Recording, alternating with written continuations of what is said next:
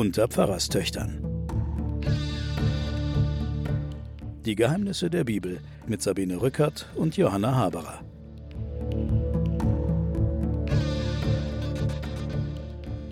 Willkommen zu den Pfarrerstöchtern und den Geheimnissen der Bibel.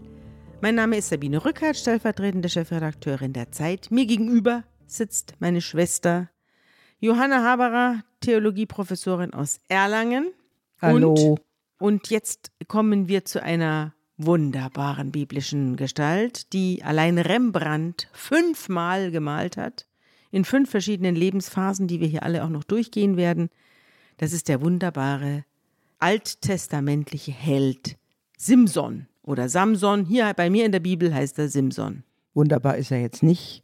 Er hat viel, viel Testosteron, ziemlich viele Muskeln. Ab und zu fährt der Geist Gottes in ihm und er schlägt um sich, aber eigentlich nur für sich. Also, er ist auf jeden Fall eine drollige Figur. Es ist ein Antiheld. Ja, er ist ein Antiheld und da werden wir noch drüber sprechen. Jetzt wollen wir erstmal die Geschichte erzählen, denn sie beginnt wieder mit dem üblichen Auftakt, wenn ein neuer Richter, und wir möchten vielleicht hier nochmal unsere Hörerinnen und Hörer daran erinnern, im Buch der Richter sind die Richter keine Richter, sondern es sind manchmal nur Räuberhauptmänner oder Anführer von Gruppen, auf jeden Fall immer wieder lokale Erscheinungen, Phänomene, die einen gewissen Teil der Israeliten für sich begeistern können, aber niemals das ganze Volk und die den Untergang Israels aufhalten, aber nicht stoppen.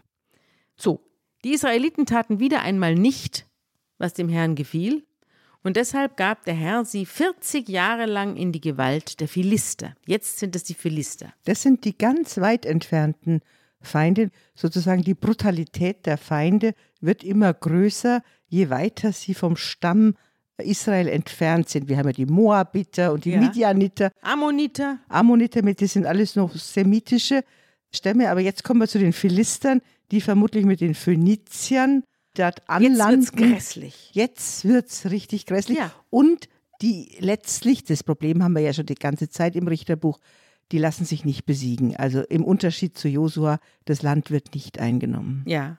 Ich wollte ja noch zu den hm. Ammonitern und zu den Moabitern mhm. und so weiter, wollte ich noch sagen, das sind alles Abkömmlinge des Ismael. Ja, also das geht ganz weit zurück, aber man weiß, es ist viele, viele, viele hundert Jahre her, aber es ist immerhin der Bruder des Isaak. Und wir genau. haben es hier mit dem Gott des Abrahams, Isaak und Jakobs zu tun. Und Ismael ist der große Bruder von Isaak. Und diese ganzen Völker, gegen die man hier kämpft, sind Ismaeliten. Man weiß also im, im Untergrund, dass man es hier mit ferner Verwandtschaft zu tun hat. Nicht, aber jetzt, aber genau. jetzt wird es ganz schlimm. Der Herr gibt die Israeliten 40 Jahre lang in die Gewalt der Philister. Damals lebte in Sora ein Mann namens Manoach aus der Sippe der Daniter, also der Stamm Dan. Seine Frau war unfruchtbar und hatte keine Kinder. Und da geschah etwas. Und das hören wir uns jetzt an.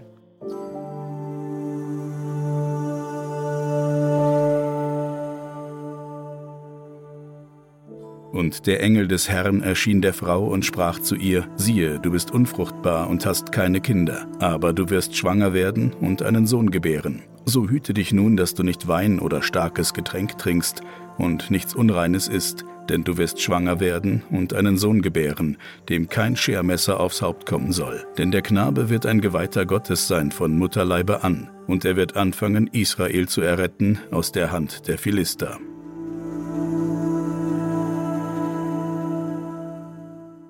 kein Schermesser auf sein Haupt. Was bedeutet das, Johanna? Dass die Haare nicht geschnitten werden.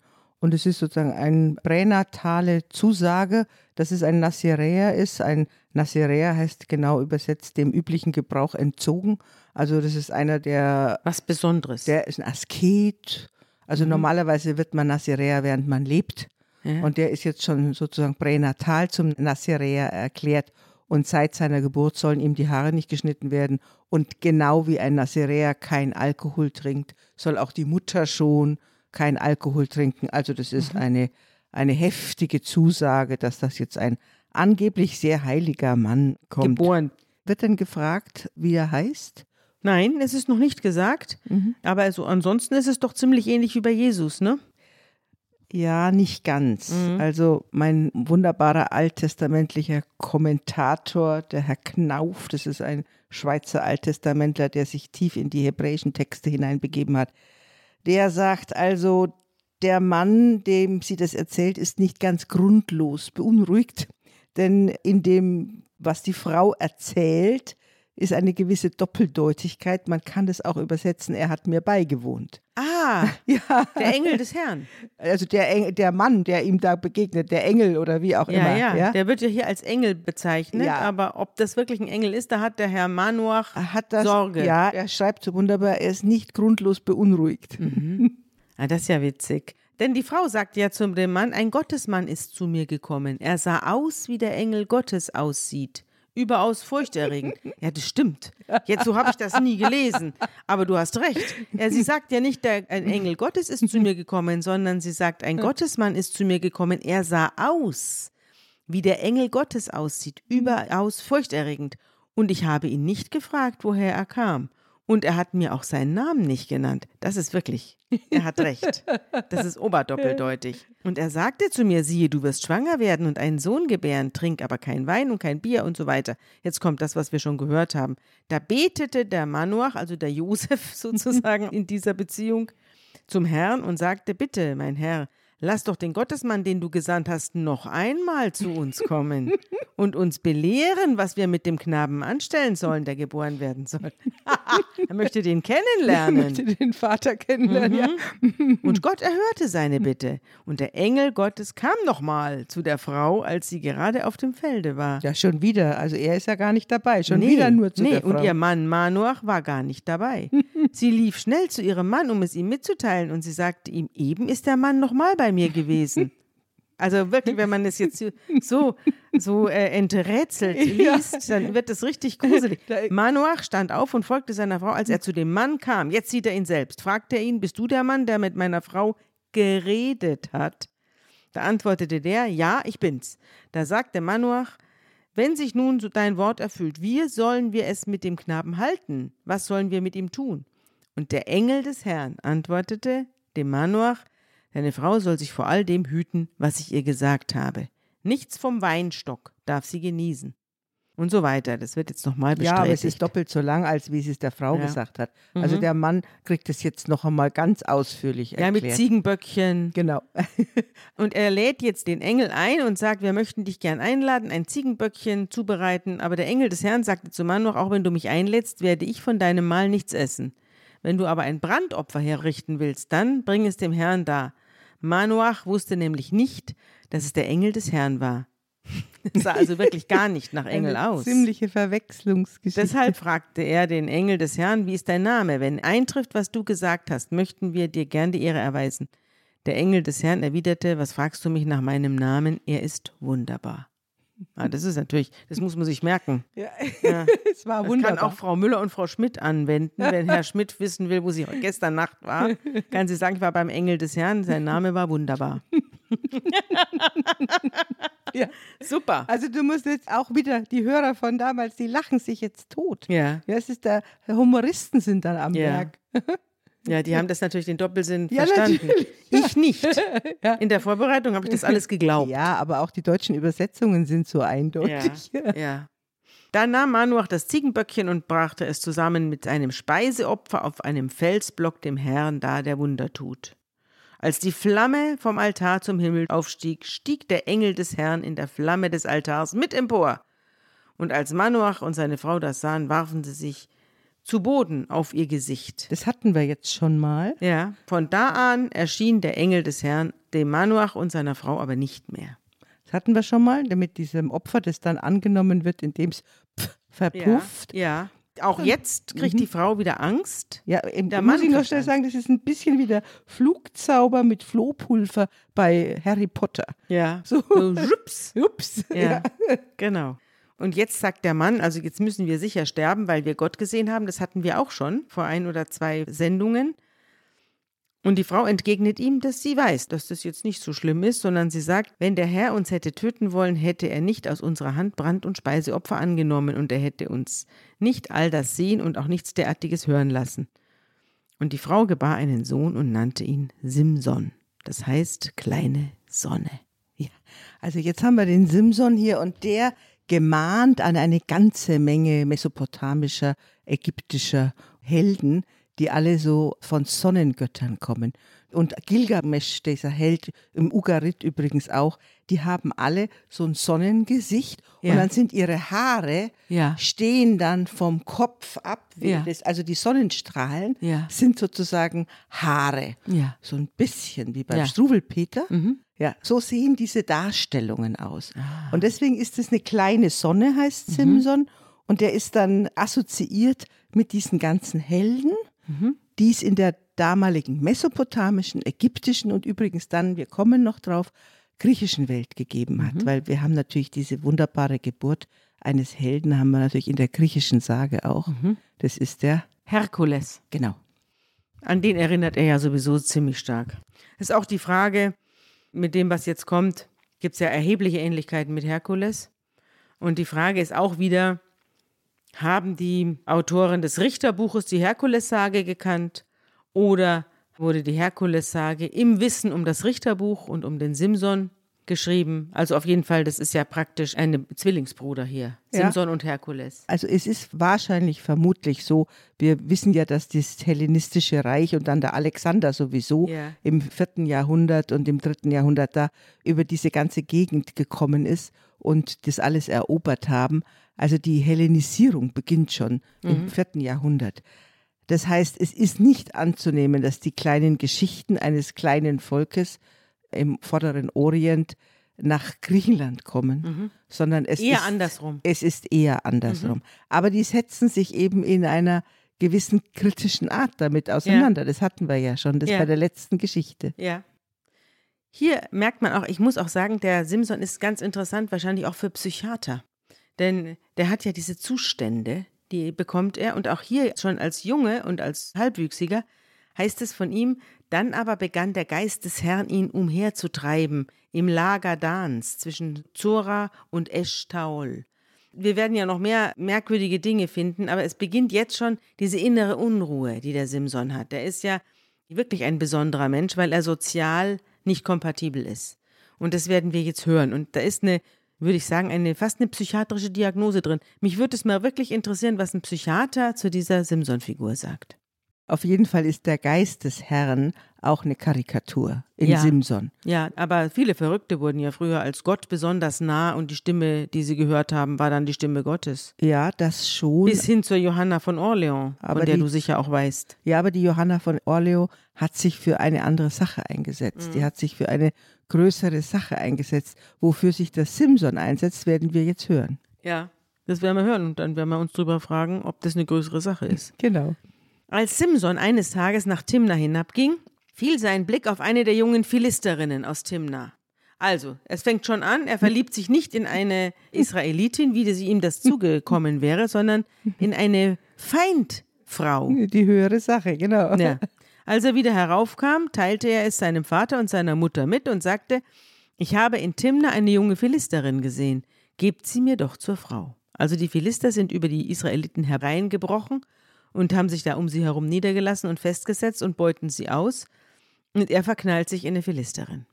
Gebt sie mir doch zur Frau. Sein Vater und die Mutter erwiderten, Gibt es denn unter den Töchtern deiner Stammesbrüder und in meinem ganzen Volk keine Frau, so dass du fortgehen und eine Frau von diesen unbeschnittenen Philistern heiraten musst? Und der Simson antwortet, Gib mir die, denn sie gefällt mir. Okay, noch kurz.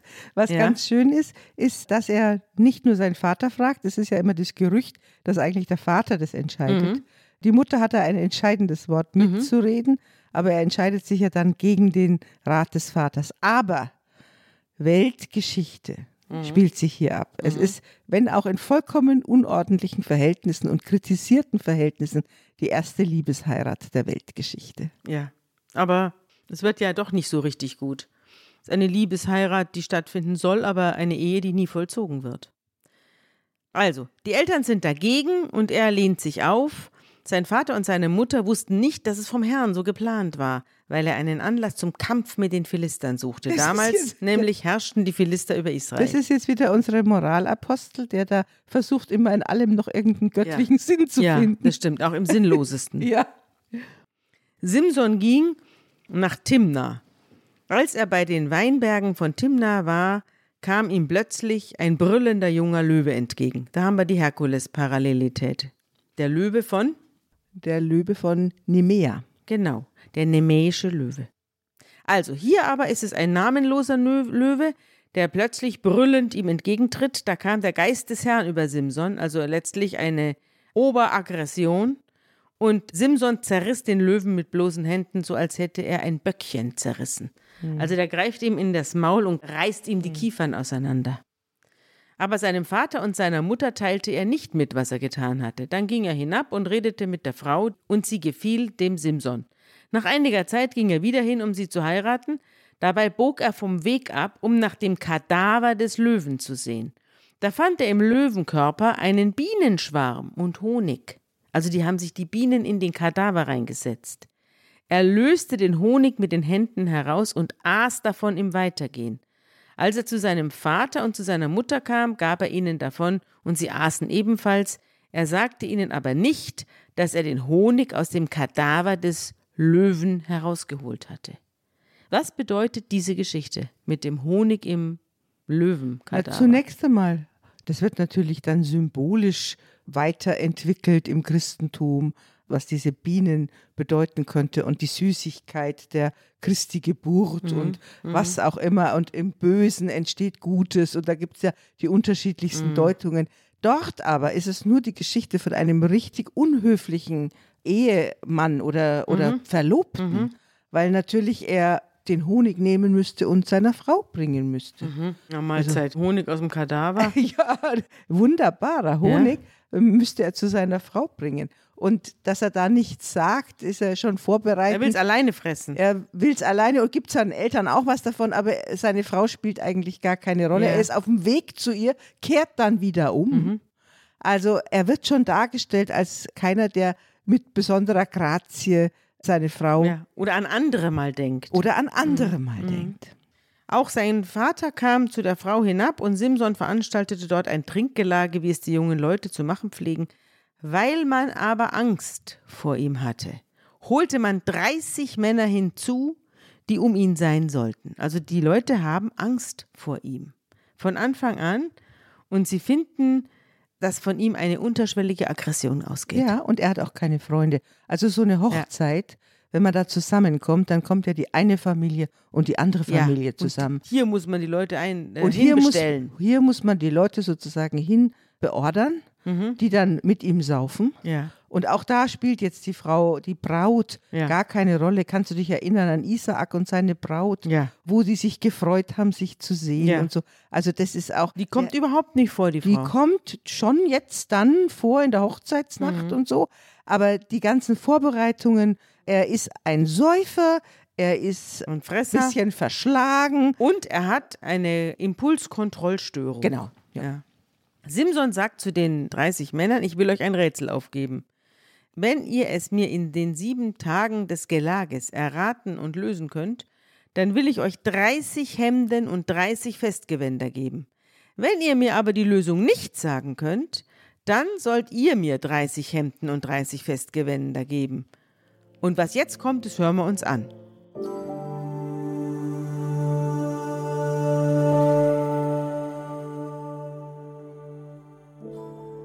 Und sie sprachen zu ihm, Gib dein Rätsel auf, lass uns hören. Er sprach zu ihnen, Speise ging aus vom Fresser und Süßigkeit vom Starken, und sie konnten in drei Tagen das Rätsel nicht erraten.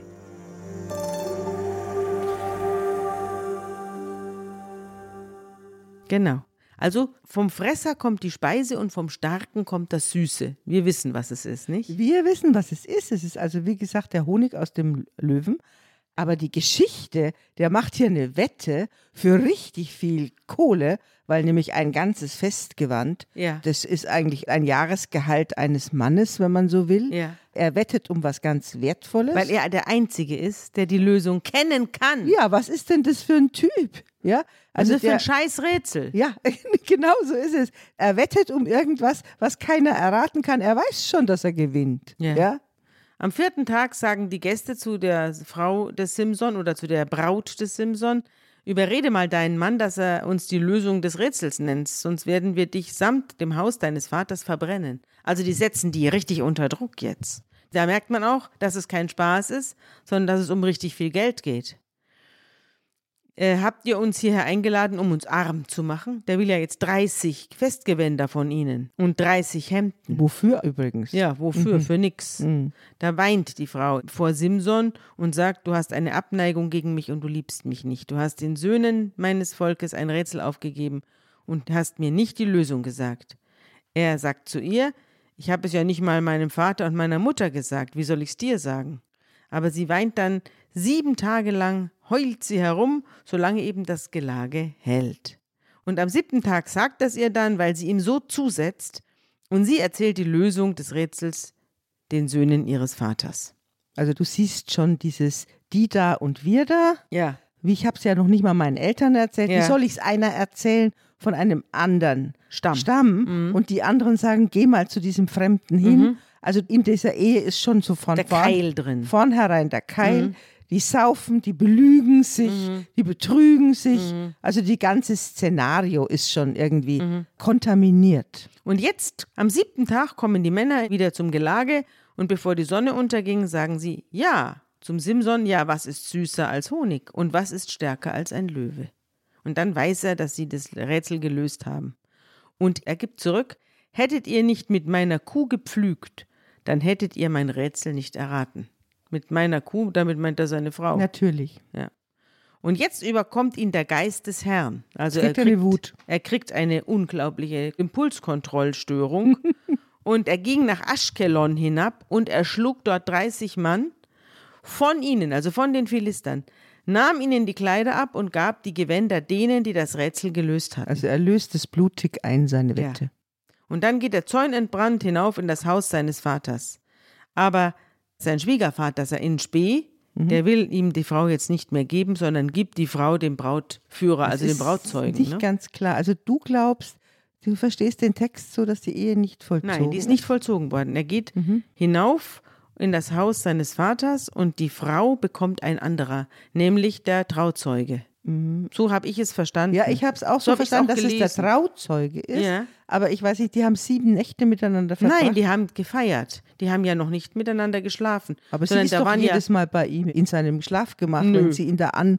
Das steht nicht und so. dabei. Es steht nur, da weinte die Frau Simsons vor ihm. Also jedenfalls, er geht ja dann, er verlässt sie ja letztlich. Ja, pass auf. Mhm. Einige Zeit danach, zur Zeit der Weizenernte, besuchte Simson seine Frau. Jetzt kommt er wieder. Jetzt kommt er und jetzt will er mit ihr schlafen. Mhm. Und deswegen hat er auch ein Ziegenböckchen dabei und sagt zu seinem Schwiegervater, ich will zu meiner Frau in die Kammer. Jetzt will er die Ehe vollziehen. Jetzt hat er sich abgeregt, verstehst? Und äh, jetzt will er die Ehe wieder haben. Aber Die der aber Vater, weg. Die Frau ist schon weg. die Frau ist jetzt weg. Aber ihr, der Vater lässt ihn nicht herein, sondern sagt, ich dachte, du magst sie sicher nicht mehr. Und darum habe ich sie deinem Freund gegeben. Aber ist nicht ihre jüngere Schwester noch schöner als sie? Die kannst du an ihrer Stelle haben. Der Simson aber wird jetzt wirklich wütend und sagt, diesmal bin ich frei von Schuld, wenn ich den Philistern was Böses antue. Und er geht weg und fängt 300 Füchse. Dann nimmt er Fackeln und bindet je zwei Füchse an den Schwänzen zusammen und befestigt eine Fackel in der Mitte zwischen den zwei Schwänzen. Also da fangen ja die Schwänze auch an zu brennen. Ja, natürlich. Und dann verrennen die wie die Gestutzten. ja, genau. Und diese brennenden Füchse, also lebende Fackeln, lässt er in die Getreidefelder der Philister laufen. Genau. Und so verbrennt er die ganzen Felder, also 150 Füchse, Fuchspaare sozusagen, fahren da Mhm. Also in die die, ganze Felder. Ernte ist weg. Und das noch stehende Korn und die Weingärten und die Ölbäume und alles brennt nieder. Und die Philister fragen, wer hat das getan? Und man antwortet ihm, Simson, der Schwiegervater des Timnitters, weil dieser ihm seine Frau weggenommen und es seinem Freund gegeben hat. Und da ziehen die Philister hinauf und verbrennen die Frau samt dem Haus ihres Vaters. Ja, das ist ja auch blöd, weil eigentlich ist der Schuldige ja ein anderer. Ja. Also das ist schon Ja, mal, aber die hat uns den reingeholt in diese Ja. ganze Misere. Jetzt haben wir mit ihm nichts als Ärger und Verdruss. Mhm. Ja. Und jetzt fackeln wir denen ihr Haus ab und die stimmt. Leute gehen mit drauf. Mhm. Darauf sagte Simson zu ihnen. Simson hat zwar die Frau jetzt nicht mehr gekriegt, aber er rächt sie jetzt trotzdem. Wenn ihr es so macht, werde ich nicht mehr aufhören, bis ich an euch Rache genommen habe. Und er schlug ihnen mit zwei gewaltigen Schlägen die Knochen entzwei. Dann ging er weg und hauste in der Felsenhöhle von Etam. Also er hat jetzt diese Leute in zu Brei geschlagen hm. und das Haus seiner zukünftigen oder nicht mehr zukünftigen angesteckt haben und jetzt haust er in einer Felsenhöhle und kriegt lange, einen langen Bart und verkommt da. Jetzt lebt er dieses asketische Nazirea-Leben ja. ganz kurz. Er hm. lebt das Leben, weil er mit niemandem zurechtkommt. Mhm. Er lebt dieses Psychopathenleben. Mhm. Also wenn man es als Psychologe liest, kann man ja vielleicht auch sagen, dass diese Voraussage, die über seiner Geburt liegt, ja. du bist ein separierter, schon ja. pränatal, ja. das die kann ja auch eine Krankheitsaussage sein, wenn man es auf dieser Ebene liest. Ja, ein bisschen liest. kommt mir so vor. Kennst mhm. du die Geschichte vom Una-Bomber? Nein. Also es gab in Amerika einen, einen Mann, der so ähnlich war wie unser Simson, der sich also für einen großen Führer, der war auch extrem intelligent, der lebt auch noch, der ist eingesperrt, das kannst du auch googeln. Una-Bomber heißt der. Und der hat über, ich weiß nicht, über 15 Jahre oder so in Amerika Briefbomben verschickt. Ach ja, doch, dann kenne ja, ich die Geschichte. war ein Physikdozent mhm. und hochintelligenter Mann und mhm. der hat dann aus Hass gegen das System, mhm. hat er angefangen, Briefbomben zu verschicken, Paketbomben und hat dann an offizielle Stellen, an Institute, der hat keine Menschen hm. gemeint, sondern Institute und Institutionen, hm.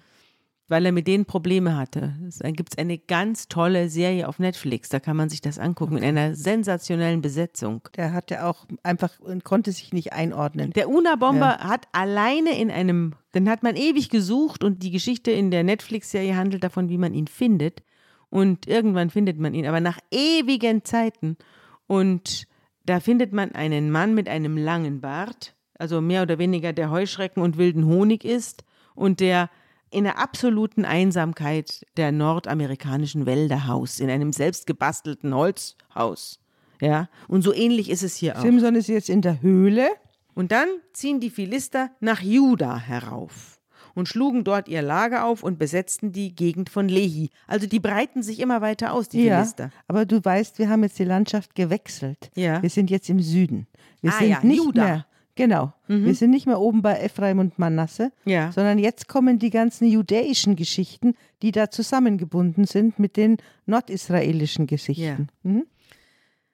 Also, und die Männer von Juda fragen, warum seid ihr hier gegen uns hochgezogen? Und sie antworten, wir sind heraufgekommen, um Simson gefangen zu nehmen und es mit ihm so zu machen, wie er es mit uns gemacht hat. Da zogen 3000 Männer aus Juda zur Felsenhöhle von Etam hinab und sagten zu Simson: Weißt du nicht, dass die Philister unsere Herren sind?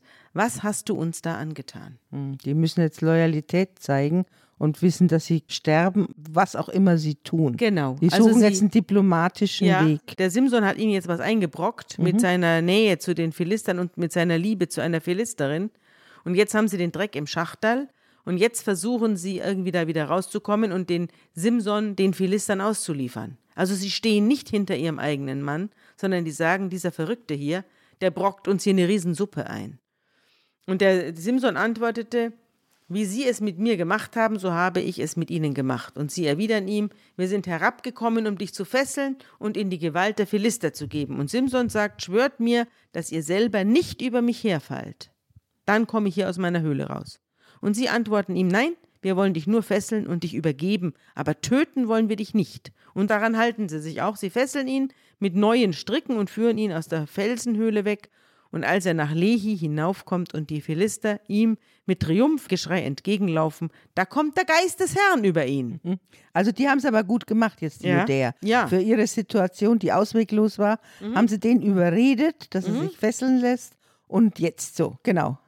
Und die Stricke, mit denen sie seine Arme gebunden haben, die werden wie Fäden, die vom Feuer versenkt sind. Mm. Also gar nichts. Lösen ja? sich auf. Und die Fesseln fielen von seinen Händen. Also der war so stark, wenn der Geist des Herrn über ihn kam, das weiß man auch, wenn die Leute so Schübe mm. kriegen, mm. ja, so psychotische Schübe, dass die dann durch nichts zu beeindrucken sind. Da werden die ganz schwächlichsten und dünnsten Menschen werden da zu Maniacs. Also die können alles Mögliche zerquetschen und sind unaufhaltbar. Das mhm. weiß man auch bei der Polizei. Da gibt es immer wieder solche Einsätze mhm. gegen Leute in der Psychose. Die sind auch gegen Reizgas nicht mehr empfänglich. Mhm. Also die laufen auch weiter, wenn sie angeschossen sind und spüren das nicht. Das ist irre, was da gibt. So ein bisschen stelle ich mir das hier vor. Jetzt kommt was ganz Verrücktes. Er findet den noch blutigen Kinnbacken eines Esels, also einen Unterkiefer, nehme ich an, und ergreift ihn mit der Hand und erschlägt damit tausend Männer.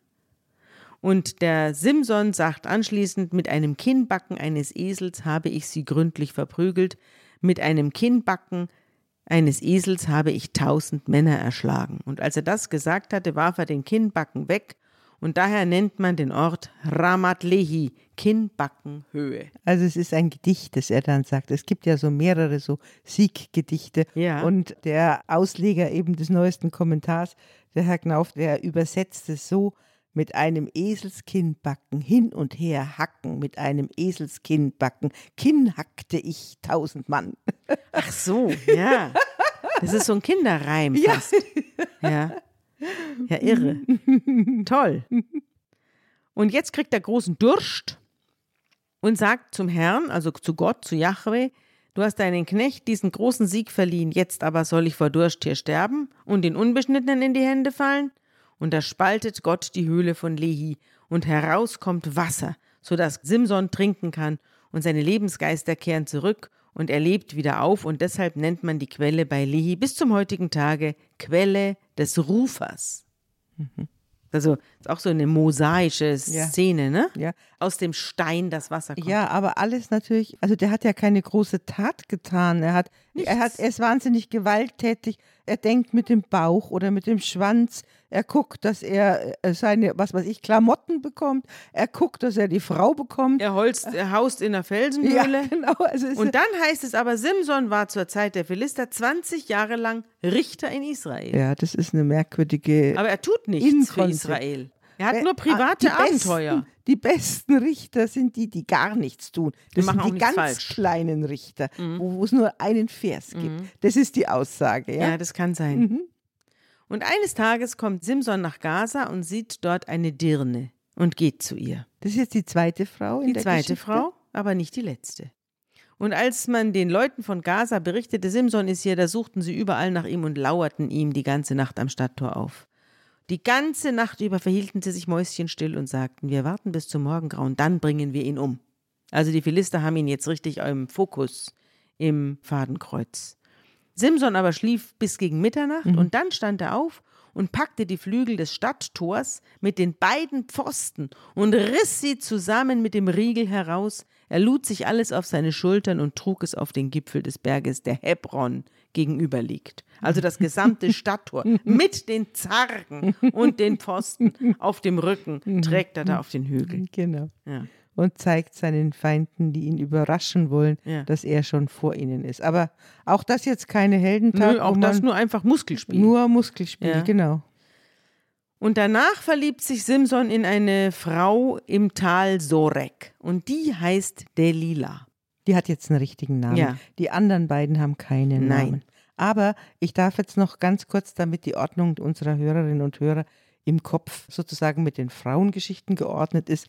Wir haben also drei Frauengeschichten, Ja. die sich auf sieben Heldentaten des äh, Simson Erstrecken. sozusagen erstrecken. Und wenn man diese Heldentaten dann genauer benennt, ist es einmal ein junger Löwe umgebracht, die Leute von Aschkalon beraubt, die Füchse in das Weizenfeld geschickt als lebendige Fackeln, ungezählte Philister erschlagen, tausend Philister erschlagen, Stadttore weggetragen und Ja. Es erinnert auch an die zwölf Taten des Herkules. ja, genau. Aber für den damaligen Hörer und Leser absurd, während der Herkules ja, glaube ich, schon ein bisschen ernst Mhm. Ja, der gemeint muss ja war. Aufgaben erfüllen, den Ja. Augiasstall reinigen Genau. und, Und die es- Hydra, die Köpfe Es abschlagen wirkt oder was. so ein bisschen, als würden die Autoren der Richter, dieses Richterbuches, sich lustig machen über den Herkules. Auch wieder ein Zitat einer griechischen Sage, Ja. die hier dann Ins verzerrt, Absurde. weil auch in Richtung Gott gedreht worden Ja. ist. Ne? Mhm. Verrückt. Na gut, jedenfalls verliebt sich jetzt der Simson in die Delila und die Fürsten der Philister kamen zu ihr und sagten zu ihr, versuche ihn doch mal zu betören und herauszukriegen, warum er so wahnsinnig stark ist. Nur dann können wir ihn ja überwältigen, fesseln und bezwingen. Und jeder von uns gibt dir 1100 Silberstücke, also richtig, richtig Geld. Es sind in Euro gerechnet sieben Millionen Euro Kaufkraft. Also sieben Millionen Euro, mhm. dafür denkt sie sich, die Delila, da lasse ich mir mal was einfallen, aus dem Muskelprotz hier ja. irgendwas rauszuholen. Und darauf sagt sie zu Simson, Lieber Simson, sag mir mal, warum du so stark bist und wie man dich fesseln kann, um dich niederzuzwingen. Und Simson sagt zu ihr, wenn man mich mit sieben frischen Sehnen fesselt, die noch nicht getrocknet sind, dann werde ich schwach und bin wie jeder andere Mensch. Er ist der Humorist wieder am Werk ja. hier. Er macht jetzt also einen Spaß, mhm. einen Spaß mit ihr und sie glaubt das aber. Mhm. Und die Fürsten und Philister brachten ihr also sieben frische Sehnen, die noch nicht getrocknet waren, und sie fesselt ihn damit, während einige Männer bei ihr in der Kammer auf der Lauer lagen, also im Nebenzimmer. Und dann rief sie ihnen zu, Simson, die Philister kommen, aber er zerriss die Sehnen wie Zwirnsfaden, wenn er dem Feuer zu nahe gekommen ist, und das Geheimnis seiner Kraft wurde nicht bekannt. So, und jetzt, ab spätestens jetzt, Müsste es doch gemerkt haben. Müsste er gemerkt haben, dass die mit dem Gegner zusammenarbeitet. Ja. Aber Simson. Aber Simson ist eben einfach bekloppt. Tump. Ja, wenn du dir mal überlegst, wie wir angefangen haben in den ersten Büchern Mose, wie da die Lieblinge Gottes, wie die beschaffen waren. Das hm. waren ja unglaublich intelligente, listige, odysseische Figuren. Mhm. Und jetzt haben wir es mit so einem zu tun, der auch beim dritten Mal noch nicht den, den Schuss noch nicht gehört Niedergang, hat. Niedergang, Korruption, innere Orientierungslosigkeit. Doofheit. Auch Doofheit kommt und auch noch dazu. Dummheit kommt dazu. Ja, und mhm. Geilheit. Mhm. Und daraufhin kommt die Delila wieder zu Samson und sagt, du hast mich getäuscht und mir was vorgelegt. Sag mir doch endlich, womit ich dich fesseln kann. Und er erwidert ihr, wenn man mich mit neuen Stricken fesselt, mit denen noch keine Arbeit getan worden ist, dann werde ich schwach und bin wie jeder andere Mensch. Und Delila nimmt neue Stricke und bindet ihn damit, und dann ruft sie Simson, die Philister kommen, und wieder lauern einige Männer im Nebenraum, er aber zerreißt die Stricke von seinen Armen wie Fäden. Also der hat wahrscheinlich auch nicht gewusst, dass im Nebenzimmer Menschen stehen, die auf seinen Niedergang warten. Ja, sie ruft doch, äh, hallo, die Philister kommen. Ja, aber vielleicht ist, ruft mhm. sie ja nur ah. ihm zu. Ihm ruft okay. sie es zu, okay. damit er aufspringt und eine Reaktion mhm. zeigt. Okay. Mhm. Und dann springt er auf und dann merkt sie, mhm. dass das alles nicht stimmt. Und daraufhin sagt Delilah zu Simson, bis jetzt hast du mich getäuscht und mir was vorgelogen. Sag mir doch, womit man dich fesseln kann. Und er erwidert ihr, wenn du die sieben Locken auf meinem Kopf mit den Kettfäden des Webstuhls verknotest und mit dem Pflock festmachst, dann werde ich schwach und bin wie jeder andere Jetzt Mensch. Jetzt wird schon wärmer. Ja, genau. Und mhm. nun wiegt sie ihn in den Schlaf und verknotet die sieben Locken auf seinem Kopf mit den Kettfäden und macht sie mit dem Pflock äh, fest und dann ruft sie ihm zu, Simson, die Philister kommen.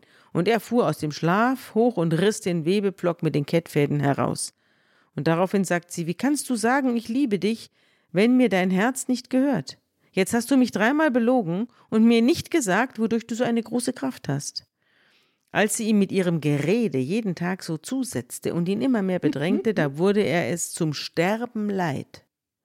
Und er offenbarte ihr alles und sagte ihr, ein Schermesser ist mir noch nicht an die Haare gekommen, denn ich bin von Geburt an Gott als Naziräer geweiht. Würden mir die Haare geschoren, dann würde mich auch meine Kraft verlassen. Ich würde schwach und wäre wie jeder andere Mensch. Das ist ja auch eine mythische Vorstellung, ja. dass die Kraft eines Menschen in seinen Haaren steckt. Ja, und früher ja. hatten die Helden ja auch lange Haare. Die, die lange. Männer hatten lange Haare früher. Und auch er. Und jetzt merkt sie, dass das stimmen muss. Und sie schickt jemanden zu den Philisterfürsten, um sie zu rufen und ihnen sagen zu lassen, kommt her, diesmal hat er mir aber alles erzählt. Und die Philisterfürsten kommen herauf und bringen ihr das Geld mit. Und Delila ließ Samson auf ihren Knien einschlafen und rief einen Mann und schnitt dann die sieben Locken von seinem Kopf ab. Das ist nicht ganz klar, wer sie abschneidet, ne? ob sie selber die Locken oder der, abschneidet der oder der Friseur. Herbeigerufene. Der Friseur. Mhm. Mhm. Und so begann sie ihn zu schwächen und seine Kraft wich von ihm. Und da rief sie, Simson, die Philister kommen. Und er erwacht aus dem Schlaf und dachte, ich werde auch diesmal wieder entkommen und die Fesseln abschütteln, denn er wusste nicht, dass der Herr ihn verlassen hatte. Und da packten ihn die Philister und stachen ihm die Augen aus. Und sie führten ihn nach Gaza hinab und fesselten ihn mit Bronzeketten. Und er musste in einem Gefängnis die Mühle drehen. Das haben wir ja schon gehört, dass das Frauenarbeit ist. Ja, ist das, das so? ja, ich dachte, das ist eine Eselsarbeit, wo die ja, immer im Kreis herumgehen, oder? Das ist Frauenarbeit, mhm. Eselsarbeit, ja. auf jeden Fall Mehl herstellen. Und er ist blind, also der ist ganz schrecklich. Das ist eine ganz zutiefst demütigende ja. jetzt Rache. Ja. Und es gibt ein Bild von Rembrandt, Hm. Das wollte ich dir mal schnell vorlesen. Der Rembrandt hat den ja häufiger gemalt, den Simson. Und da schreiben diese Leute von Art, Art heißt die Zeitung, aus der ich das habe, Kunst. Simson passt ins kalvinistische Weltbild. Rembrandt hat ihn gemalt. Es war also alles ganz streng reglementiert, was man da malen durfte und was nicht. Und den Herkules durfte er zum Beispiel nicht malen. Rembrandt war kalvinistisch erzogen, der neue niederländische Staat war von kalvinistischer Frömmigkeit durchdrungen und dazu gehörte nicht nur die Ächtung von Tanz und Musik, Luxus und der Kampf gegen die katholische Kirche, sondern auch die Ablehnung aller heidnischen antiken Themen. Und deswegen durfte man nur biblische malen, deswegen hat er den Simson gemalt, weil er Herkules nicht malen durfte. Denn Simson passte ins kalvinistische Weltbild. Gott war für den französischen Reformator nicht wie für Luther ein Gott der Liebe und Barmherzigkeit, sondern ein eisenharter Herr. Calvin predigte die Pflicht zur Intoleranz bei der Durchsetzung seiner Sitten und Kirchenordnung. Wer ihr nicht folgte, wurde zum Tode verurteilt oder verbannt. Über 50 Todesurteile gingen auf Calvin zurück. Und so deswegen malte er ihn so oft. Und jetzt kommen sie auf das Bild die Blendung des Simson. Da sieht man auch hinten, wie die Delila mit den Haaren davonrennt. Die hat sie ihm selbst abgeschnitten. Und im Vordergrund, ganz schrecklich, und deswegen wurde es auch lange versteckt und nicht gezeigt, das Bild. Vordergrund der Kopf des Simson, wo gerade ihm einer mit dem Messer ins Auge reinfährt. In keinem der anderen Gemälde hat Rembrandt körperlichen Schmerz so realistisch gezeigt. Er wählte genau den Moment, in dem der Dolch ins Auge dringt. Der Schmerz verkrampft nicht nur das Gesicht, sondern den ganzen Körper bis hin zum Fuß. Der rollt so die Zehen ein vor Schmerz. Den Kopf Simsons hat Rembrandt in den Vordergrund gelegt. Er rückt also den Akt der Verstümmelung nah an den Betrachter heran. Offenbar konnte ein Besitzer des Bildes im 18. Jahrhundert diese Nähe nicht ertragen. Er ließ anstückeln und gab damit der Szene mehr Umfeld und Distanz. Jetzt im Frankfurter Städel hat man die Zutaten durch den Rahmen abgedeckt und das Gemälde im ursprünglichen Format wieder gezeigt. Also auch wieder das Thema die listige Frau. Ne? Wir hatten ja die Jüdin Jael, die den Sisera tötet durch ihre List und jetzt haben wir die Lila. Haben wir denn schon viele Verführungsszenen gesehen in unseren biblischen Texten? Verführungsszenen, ja. Wir haben ja, Josef soll ja verführt werden, das ging Josef ja daneben. Mit Potiphar, genau. Ja. Also da ist Gibt's auch eine, wieder. das ist aber eine klassische jetzt Verführungsszene über Tage. Ja. ja. Es gibt auch ein Bild mhm. von Rubens, mhm. glaube ich. Ja. Das heißt auch Samson und mhm. Delila, das ist ganz rührend. Da hat Delila ihre Brüste ausgepackt mhm. und der Samson liegt auf ihrem Schoß.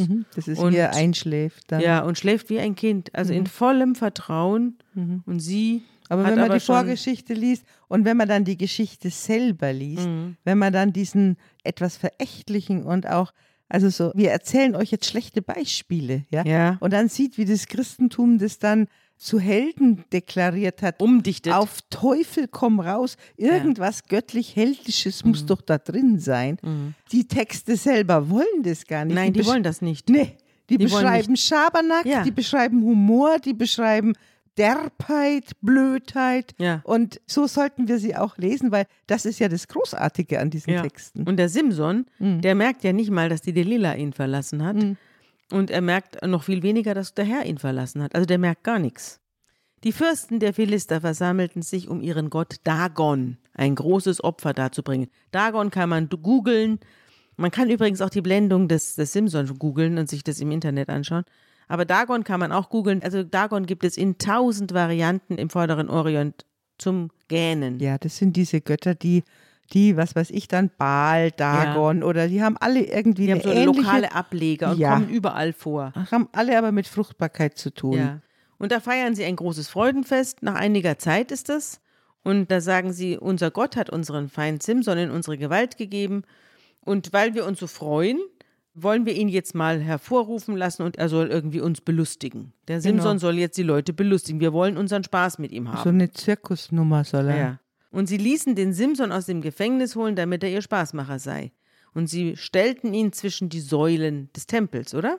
Also nein, das ist kein Tempel, sondern das ist der Festsaal, wo die mhm. da wohnen. Und das ist so, musst du dir vorstellen, das sind drei Schiffe, ein Mittelschiff und zwei Nebenschiffe. Wie in der Kirche. Das ist das, was später dann die Grundlage für die Basilika wurde. Ja, also genau. wie eine Kirche. So sieht es aus. Nicht wie ein Tempel, Ja. sondern wie die Grundlage, ein Festsaal. Und in der Mitte die Säulen sind die tragenden Genau. Säulen. Ja. Und da stellen sie ihn dazwischen und da soll er irgendwelche Späße machen.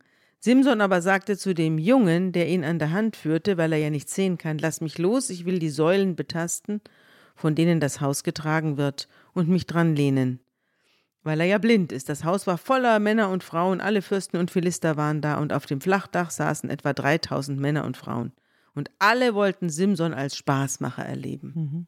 Und jetzt passiert Folgendes, und das hören wir uns an.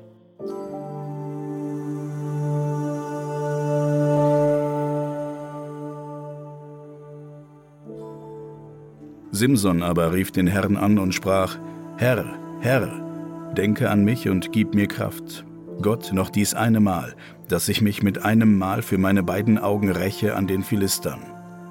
Und er umfasste die zwei Mittelsäulen, auf denen das Haus ruhte, und stemmte sich gegen sie, gegen die eine mit seiner rechten und gegen die andere mit seiner linken Hand, und sprach, Ich will sterben mit den Philistern. Und er neigte sich mit aller Kraft.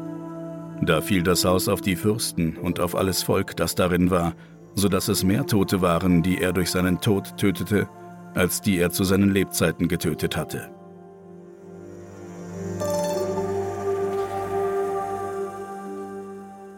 Also wir haben jetzt in unserem Richterbuch die dritte Selbsttötung, wenn man so will. Abimelech und Sisera, nee, Sisera wird ermordet, Abimelech lässt sich erstechen und äh, hier der Simson reist also, das ist im Grunde genommen eine Amok-Tat. Er inszeniert seinen eigenen Tod und den Tod von ganz vielen Philistern weiter. Und die Aussage ist, also du hast auf der einen Seite noch diese etwas heilige Schicht, die Prophetenredaktion, die dann dieses Gebet noch einfügt, ja. Man muss vielleicht auch dazu sagen, dass ihm die Haare, während er die Mühle gedreht hat, wieder gewachsen nachgewachsen sind. sind. Genau, so ist es. Ja. Wir haben nicht nur die Moralstimme, sondern wir haben auch diese immer wieder die Geschichten von dieser Berufung. Das ist die Redaktion, die immer an die Propheten anschließen möchte. Aber im Grunde genommen sagt es am Schluss, der Tod des äh, Simson ist effizienter als sein Leben, weil Ah ja, stimmt. Tod ist effizienter aus. Und dieser Richter hat weder geherrscht noch gerettet. Er hat nur sozusagen ist das seine, Unfug getrieben. nur Unfug getrieben. Ja. Und im Grunde genommen ist Ad sozusagen absurdum geführt. Das Genau. Und Begriff es- des Richters. Ne? ja und ist an seinem Tiefpunkt angekommen. Ja. Ich habe auch etwas, und zwar von einem katholischen Theologen namens Erasmus Gast. Der hat einen Aufsatz geschrieben über den Simson mit dem schönen Titel Vom Sunny Boy zum Selbstmordattentäter. Zur profanen und theologischen Simson-Figur. Und da schreibt er, bei seinem letzten Racheakt nimmt Simson den eigenen Tod bewusst in Kauf. Der ist nämlich die notwendige Bedingung dafür, dass das Attentat gelingt. Da Simson zuvor zu Gott um Kräftigung gebetet hat, damit sein Vorhaben gelingt und er Rache an den Philistern für seine Blendung nehmen kann, ist es kein wirklicher Selbstmord, sondern ein bewusstes Attentat, das zudem religiös verbrämt wird. Wie moderne Selbstmordattentäter übt Simson durch Selbstmord Rache, selbst an möglicherweise unschuldigen Menschen. Es gibt noch weitere Ähnlichkeiten, denn mit dem Selbstmordattentat wird der Gedanke der Rache für erlittenes Unrecht verbunden. So versucht auch Simson seine Ehre und Reinheit wiederherzustellen. Außerdem ist der Selbstmordattentäter der Neuzeit der Auffassung, dass sein Tod die Wiederherstellung der Ehre Gottes und des Volkes bewirken kann. Dies wird in der Simson-Erzählung implizit ausgedrückt, wenn durch die Zerstörung des Dagon-Tempels der Sieg von Gott und Regent endgültig unterstrichen wird. Schließlich finden Selbstmordattentate im Kontext eines heiligen Krieges statt. Dies trifft auch für Simson zu, der einen heiligen Krieg gegen die Philister führt. Aus dem Sunny Boy Simson ist somit der erste Selbstmordattentäter geworden, der zuvor sein zerstörerisches Tun durch ein Gebet mit dem Willen Gottes abgestimmt hat.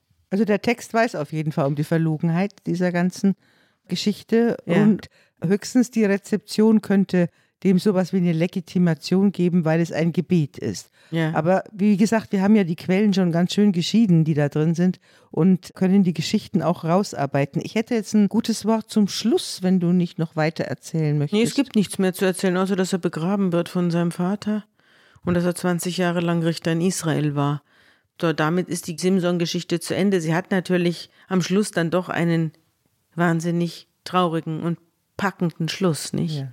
Dass einer da vor Verzweiflung die Säulen einstürzen lässt und alles mit sich in den Abgrund reißt. Mhm. Das ist schon die Selbstmordattentäter, die Leute, die in die Türme ja. von 9-11 in die Türme von New York reinfahren. Das hat schon was davon. Aber auch eine vollkommen falsche Inanspruchnahme Gottes. Ja. Das weiß auch dieses Buch, ja. weil nämlich, wenn du dann zum Propheten Hosea, der wie gesagt diese Texte kommentiert, mhm. guckst, da trauert der Gott immer über sein Volk. Der trauert drum und da heißt es dann in Hosea 11,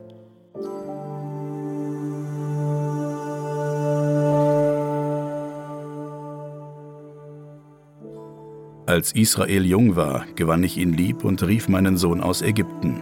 Wie ich sie auch rief, liefen sie weg von mir.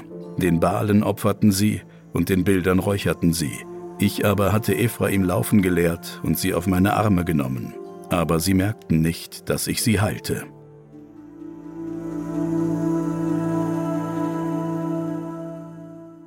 Ja, also dieser trauernde Gott, der jetzt sozusagen einem Israel zukommt, das sich in Selbstauflösung befindet und die noch schlimmeren Varianten, wo jetzt jeder gegen jeden ist, die kommen jetzt im folgenden Kapitel. Das werden wir das nächste Mal besprechen und dann sind wir auch durch mit dem Buch der Richter, wenn wir die nächste Sendung hinter uns gebracht haben.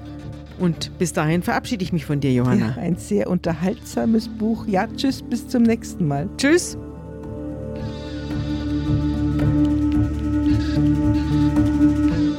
Unter Pfarrerstöchtern ist ein Podcast der Zeit und von Zeit Online. Produziert von Pool Artists.